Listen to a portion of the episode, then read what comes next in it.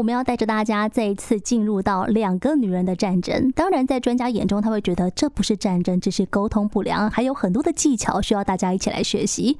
所以喽，两个女人的战争，我们再次邀请到新人类文明文教基金会的执行长林淑玲林执行长。Hello，执行长好。Hi，Elsa 好，听众朋友大家好。好，执行长上个礼拜呢，先带我们就是大家全部都一起准备好了，我们要意识到这个婚姻当中，除了你跟我之外，还有我们其他的家人。那在婚姻里面呢，有时候最容易起口角的不是夫妻，而是婆媳之间。那当我决定要跟别人共度一生的时候，呃，我可能就是会跟婆婆说，我一定会把你当妈妈一样的尊敬跟照顾。婆婆当然也是礼尚往来的时候，我会把你当女儿一样的疼爱。但嗯。人家都讲了嘛，好的婆婆、好的媳妇都是别人家的，不是我家的。所以 婆媳真的有可能像亲母女那样子在一起嘛？因为事实上我们也是也是母女关系了啦，对。嗯，对，我认为这个世间确实有一些婆媳，他们可以亲如母女。嗯嗯，这个地方呢，第一个是彼此要相当的坦诚，愿意依赖，愿意信任；另外一边呢，愿意很大度的去接受，不管对方是指教、指点还是什么。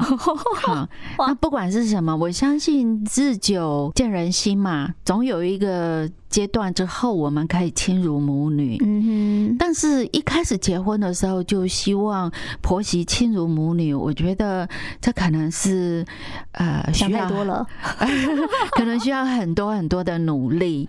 嗯，好，尤其是在婚前，对于配偶的家人并没有太多的接触或者相处机会的话，这个难度就会更高一点。真的，我觉得也许很多人都会带着一层滤镜来看另外一半的家人，因为一开始相处的没有那么的密集，或者是说很多呃会影响到彼此的决定。当时并没有我配偶的家人一起参与到讨论当中。当你要结婚的时候，大家都会说：“哎，你婆婆怎么样？哎，你的公公怎么样？”那你就会觉得：“哎，还不错啊，就是几次吃饭下来相处都蛮好的。”但真的只有吃饭而已，要住在一起，或者是逢年过节要一起的时候，那可能又是另外一场需要磨合，才会发现哦，其实一点都不可以。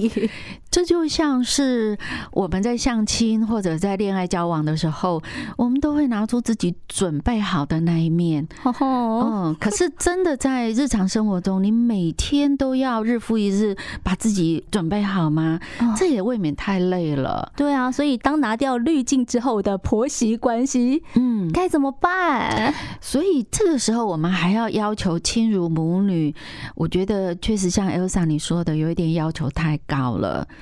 应该这样说好了，母女之间呢，我们一起成长，从她的生命中分支出来，对，所以她对我们有充分的了解，我们自己呢也依赖她、信任她。嗯，那么在这个过程中，有很多的话，我们可以很直白的说出来，没错，甚至我们可以无所顾忌的在她的面前哭，在她面前闹，可以发脾气。哦。这是母女，但是你知道这个人对你很重要，因为你爱你的伴侣，所以你要怎么去面对这个对你来讲很重要，但是没有那么熟悉的人，长辈，对，尤其又是长辈。对，你要怎么面对他？所以有时候我们难免会比较小心翼翼一点，带着有一点距离，然后有一点批判的眼光来看待。而且这个时候，很多时候很多人都会忘记，你总是拿自己原生家庭的经验来对照比较，然后得出一个结论，说他怎么可以这样？但是我们所有人面对所有的关系。不也都是这样子吗？带着我们自己自身的生活经验去判断，或者是去部署下一步该怎么应对进退，都是这样子的。是，可是在这个过程中，你有没有发现这个比较是不公平的啊？你的公婆没有经历你的人生，那你也没有经历过你的公婆的人生。嗯哼，所以当你用自己原生家庭的经验来看待长辈，或者倒过来，长辈用他自己的经验来看待这个媳妇或者女婿的时候，一样是不公平。就是说，这个比较的基准是不公平的。我懂了。所以有时候夫妻在吵架的时候，就会说：“为什么你妈都这个样子，我妈就不会啊？”是。然后婆婆可能就会跟隔壁邻居说：“哎。”今天就奇怪，问新妇那你去款哈，阿里新妇刚哎，会 开始比较起来了。对，所以有时候我们说亲如母女呢，那是有一个很重要的基准，是因为你们的标准一致，嗯，你们的经验一致哦，所以他们真的可以就没有那个磨合的时期，还是会磨合，但是至少我们是在同一个基准上在磨合。那我也很想知道，因为。嗯呃，像执行长讲的，我们毕竟一开始对伴侣的家人都是有一点距离的，所以肯定会相对客气。嗯，那如果说我们一直都是维持了这样子的距离跟客气，那关系应该是可以好好保持的。为什么好像到了后期相处久了之后，问题就？慢慢的越来越大，因为如果我们都维持了良好的关系，不就是可以一直良好下去吗？那到底会在什么样的状况之下开始崩坏？理论上来讲，我们有距离的关系呢，事实上彼此都有转圜的空间。对，那当然这个会比较稍微舒服一点点。嗯，嗯，嗯。但是有时候有距离呢，又不符合我们的期望，或者不符合我们的伴侣的期望。比如说，你不要那么客气嘛。我们也常常会听到这句话哈，你不用那么客气嘛。可是等到你真的不客气的时候，就嗨啊。对，所以我常常提醒说。如果你的公婆跟你说：“哎呀，母亲节不要那样子再买蛋糕了，没人要吃。”那可能确实蛋糕不是那么受欢迎，但是你就什么都不准备吗？哦，我懂了，我懂了。他好像又不符合期望，对不对？天哪，我觉得带入实际的例子就真的非常容易好搞懂。我相信这个也是很多媳妇或者是很多的老公搞不清楚你们女人到底想要怎么样，因为有的婆婆真的这样讲了之后，媳妇就没准备，然后儿子也觉得。哎，对我妈就说不用，真的不用。谁跟你真的不用？所以我还就会提醒说，哇，他是说蛋糕不太受欢迎，但他没有说别的不受欢迎呢。好，那你真的想知道他想要什么？对，你可以直截了当的问呐。但婆婆有时候也是会很客气说：“哎呦，金家很闷呐。”嗯，好吧，那如果是这样，那就搭很金吧。哦，好，所以还是最直接的，就是应该是说，嗯。还是要用别的方式来聊表一下自己的心意，然后在还可以转还的那个有距离的空间的时候，好好的拿捏出到底对方真正想要的是什么，对不对？对，因为人际关系的拉近，每一次都会进一步的原因是在于我们所做的超出对方的预期哦。超越预期的意思就是说，我嘴巴跟你说不要不要买，不要浪费钱，但是你用别的方式还是在表达对他的在乎跟关心，那就超越预期了。哦，所以不管是什么样子的关系，嗯，你都还是得适当的表达你的在乎，对不对？对啊，即便对自己的原生家庭的手足或父母也是一样啊。但是一个是比较熟悉，可以相对随便；一个是没那么熟悉，所以你还是要小心应对。是，所以我常常打一个比方：我们对陌生人，我们讲法律；对自己人，我们讲亲密不计较；但对熟人呢，讲情。嗯，对熟人来讲呢，我们那个情的成分跟理的成分，可能就要看这个熟熟到什么程度。哦，没错，没错，是。那你如果每一次都要进一步，那个情的成分就要多一点点哦，一步一步的向对方靠近。是，那也让对方有靠近我们的机会。嗯，所以对陌生人，我们讲法。